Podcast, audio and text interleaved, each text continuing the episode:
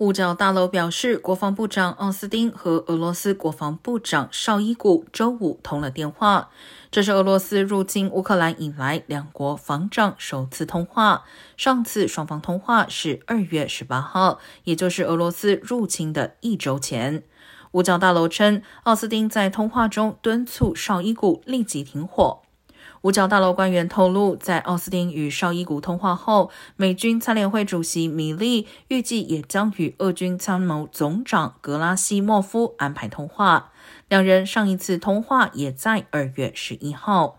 俄罗斯入侵乌克兰以来，美俄两国关系急转直下。美国推迟并最终取消了今年春天的洲际弹道导弹试射，原因是为了避免进一步刺激俄罗斯。